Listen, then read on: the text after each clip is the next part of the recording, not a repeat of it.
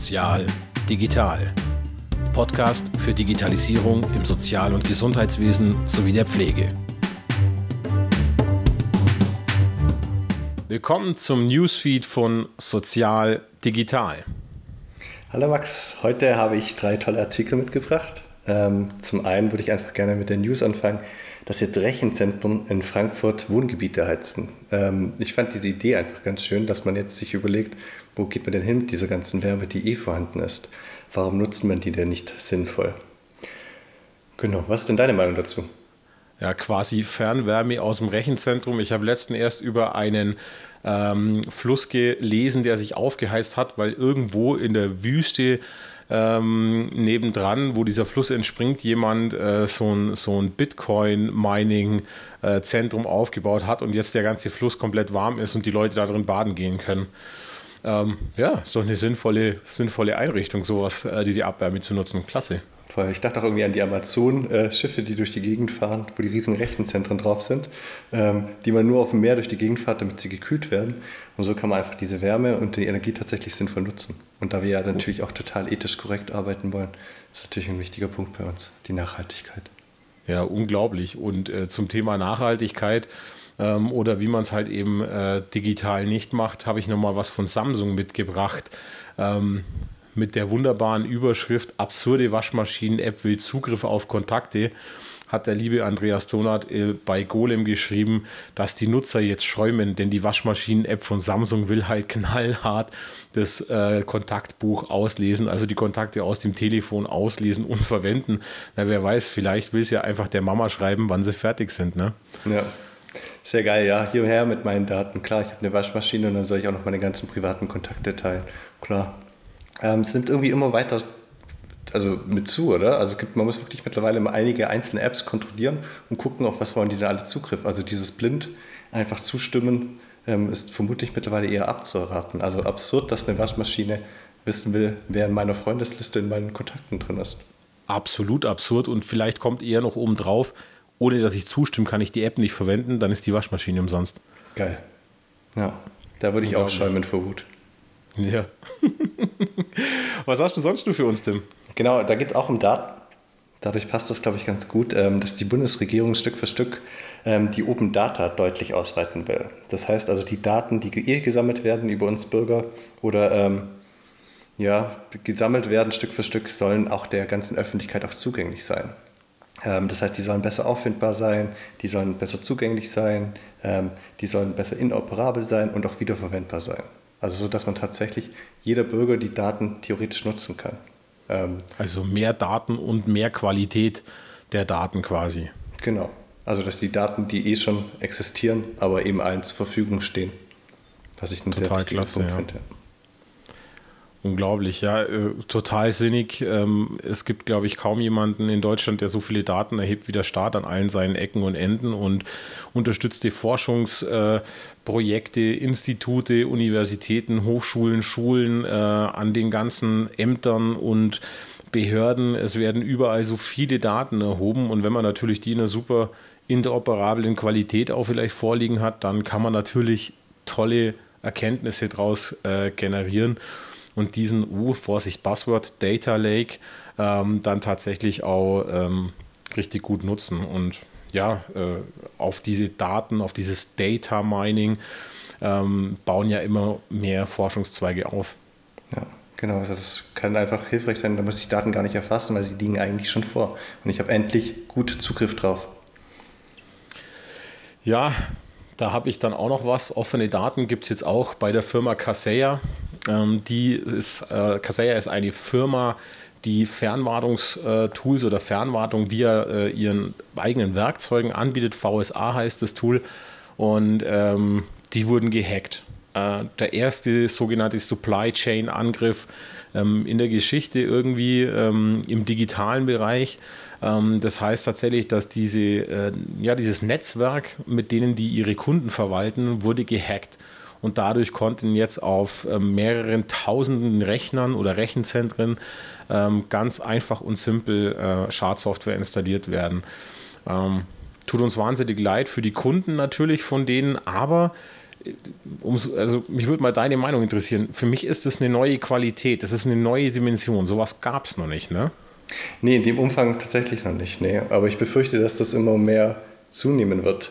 Also umso mehr Daten man erhebt und umso mehr tatsächlich in die Clouds geht, umso mehr muss man auch gucken, wie man die sichert. Ähm, und da habe ich das Gefühl, dass man da eher ein Hinterherrennen ist hinter den Straftätern, anstatt da tatsächlich auf dem gleichen Level zu sein. Also ähm, ja. da wird uns sicher noch einiges, äh, auch in unserem Podcast, sicher noch einiges über den Weg laufen, die wir diskutieren müssen, weil natürlich auch im sozialen Bereich immer mehr Daten ähm, eher in Clouds gespeichert werden als auf den eigenen Servern. Und auch auf den eigenen Servern sind sie ja manchmal auch nicht sicherer. Was mich da total ähm, irritiert hat und äh, total erschreckt hat auch, ähm, es ist eben nicht nur die Cloud, die gehackt wurde, sondern es sind tatsächlich die quasi die Wartungszugänge, wo dieser Anbieter reingeht in das System und eine Wartung vornimmt, Updates und Patches einspielt, Änderungen vornimmt und so weiter. Und dieser Zugang, quasi die Tür mit dem großen Schloss, die wurde gehackt. Ähm, nicht, und zwar nicht in der Cloud, sondern wirklich am der Weg zum Rechenzentrum, ins Rechenzentrum rein, der ist kompromittiert. Unglaublich. Ähm, und äh, unglaublich, dass es für sowas natürlich ja, gar keine Gegenstrategie gab. Das war undenkbar. Ja, ja und da ist auch die Frage natürlich, wie ist es entstanden? Ähm, ja. Wenn ich da so an manche äh, Unternehmen denke, in denen ich auch schon tätig war und gesehen habe, was da die Administratorpasswörter sind, ähm, da haben sich mir immer die Haare aufgestellt. Also wer den eigenen Namen der, des eigenen Unternehmens in seinem Administratorpasswort hat und noch eine Zahl oder irgendwas dran hat, ähm, absurd, aber das gibt es durchaus und denke auch durchaus in der Privatwirtschaft auch. Und auch IT-Firmen sind da zum Teil sehr nachlässig. Wie ist Ihr Passwort? Passwort? Sind Sie sich sicher? Ja. Hm. Wow. Hast du noch eine News für uns? Genau, ich habe noch eine News, die in eine ganz andere Richtung geht tatsächlich, aber die ich sehr schön finde. Ähm, bei Heise Plus gibt es einen Artikel, ähm, der aufzeigt, wie man eine extra Tastatur für Videokonferenzen selber bauen kann. Das klingt jetzt erstmal so, hm, für was braucht man die? Ähm, wenn man dann aber wieder in den sozialen Kontext denkt, äh, für Menschen, die einfach da eine Behinderung haben und oder ähm, bestimmte Tastaturen nicht bedienen können ähm, oder vielleicht auch einfach nur diese drei Buttons, Kamera aktiv, Kamera deaktivieren, Mikro an, Mikro aus. Ähm, ich hebe meine Hand, melde mich, weil ich was sagen will, ich nehme meine Hand wieder runter. Also so drei Buttons helfen da einfach sehr, sehr gut, anstatt dann die ganze Tastatur oder auch mit der Maus direkt auf diesen einen Icon klicken, wo sich einfach auch die ältere Generation zum Teil schwer tut, die, weil die die Mäuse einfach nicht benutzen. Die haben nicht diese, äh, dieses tolle Feinmuskelgedächtnis wie wir zwei, die seit ihrer frühesten Jugend Mäuse bedienen, ähm, sondern haben das vielleicht vor der Corona-Pandemie noch nie benutzt. Ähm, fand ich nett, ist nicht teuer, ist einfach selber umzusetzen und es gibt einfach eine gute Anleitung. Ja, sehr cool und es ist total niederschwellig, mega günstig und äh, wirklich, also ein tolles Beispiel, wie man äh, niederschwellig und mit einfachen Mitteln ähm, wirklich einen tollen Effekt erzielen kann, nämlich jemanden, der eben, wie du sagst, äh, diese Feinmotorik vielleicht gar nicht besitzt oder halt eben das einfach noch nicht gelernt hat oder auch nicht lernen kann, mit sowas umzugehen, drei Buttons an die Hand zu geben, wo Kontakt danach möglich ist. Also, dass ich diesen Videoanruf annehmen kann, dass ich eben mich vielleicht, wie du sagst, stumm schalten kann oder die Hand heben kann. Schlicht und ergreifend einfach nur eben Teilhabe, naja, im besten Sinne eben. Wirklich im besten Sinne. Ja. Jo, ich habe noch eine Sache mitgebracht. Äh, eine zweite unerfreuliche Sache neben dem Kaseya-Hack. Ähm, es gibt eine neue Schwachstelle in äh, allen möglichen Microsoft äh, Betriebssystemen, also Windows und äh, auch die Serverversion sind da betroffen, nämlich den Print Nightmare. Ähm, Print Nightmare äh, ist eine Lücke, die sich im Drucker Spooler geöffnet hat und für die es jetzt auch einen Patch gibt, aber der ist ein bisschen mit Vorsicht zu genießen, denn Sicherheitsforscher konnten ihn nach nicht mal 24 Stunden umgehen. Und dazu kann es passieren, dass er den ein oder anderen Drucker tatsächlich einfach obsolet macht. Das heißt, es macht ihn kaputt. Ähm, es ist noch gar nicht so genau raus, ähm, um was es, also um welche Drucker es sich handelt. Es sind wohl diese Zebra-Drucker, von denen ich tatsächlich noch nie was gehört habe, aber äh, ich schätze, dass da eben diese Labeldrucker damit gemeint sind. Und das ist natürlich was, was unglaublich mal wieder ist.